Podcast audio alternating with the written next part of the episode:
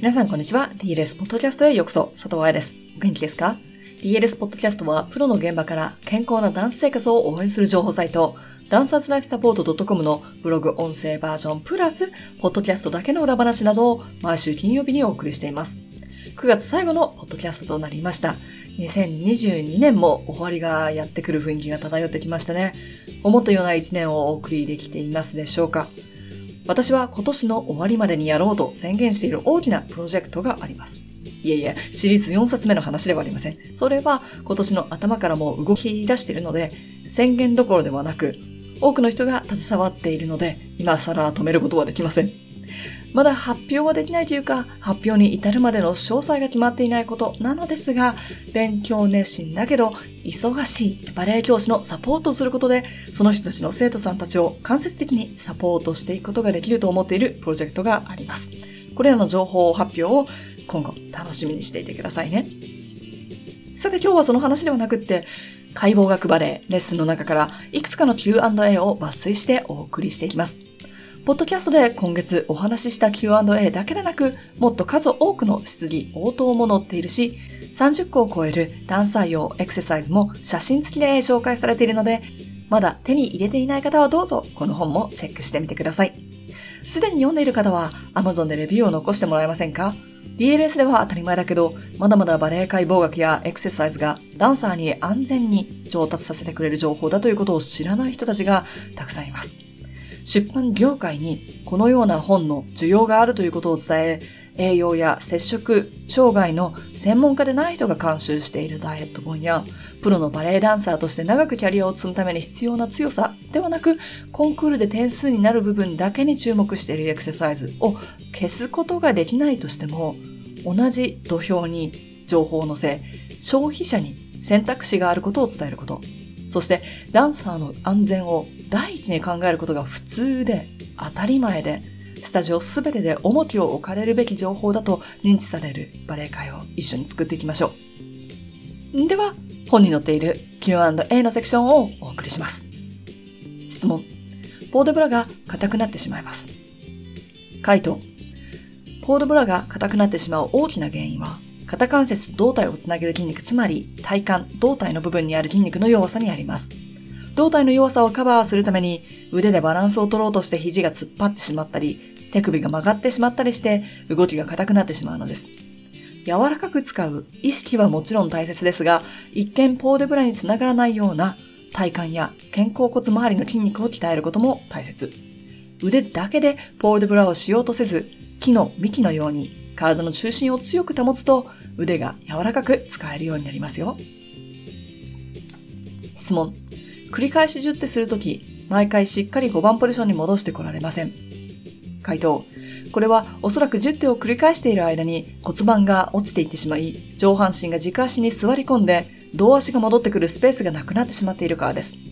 骨盤が落ちるイコール骨盤と床との距離が近くなるということですから、胴足を5番ポジションに戻すためには、膝を曲げるか、もしくは中途半端な5番ポジションに戻ってくるしかありません。大切なのは上半身を引き上げ続けて骨盤を正しい位置にキープし続けること。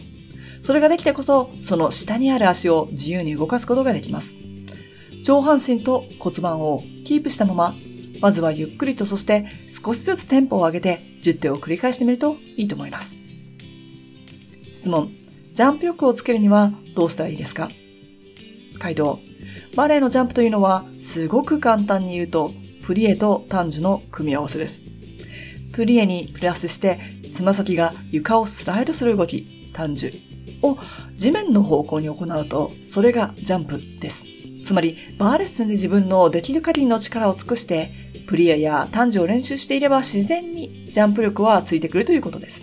そもそも正式名称であるグランバットマンタンジュのバットマンは打つ、タンジュは張るという意味のフランス語ですから、打つように力強く、糸を張るようにピンと誕生するのが正しい誕生なのです。この力強くピンという誕生をイメージしてバーレッスンするだけでもジャンプ力アップにつながります。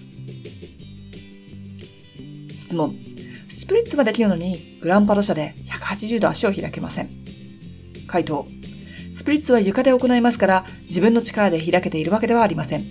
あくまでも受動的なストレッチで床がサポートしてくれた状態での股関節の可動域ということなんです。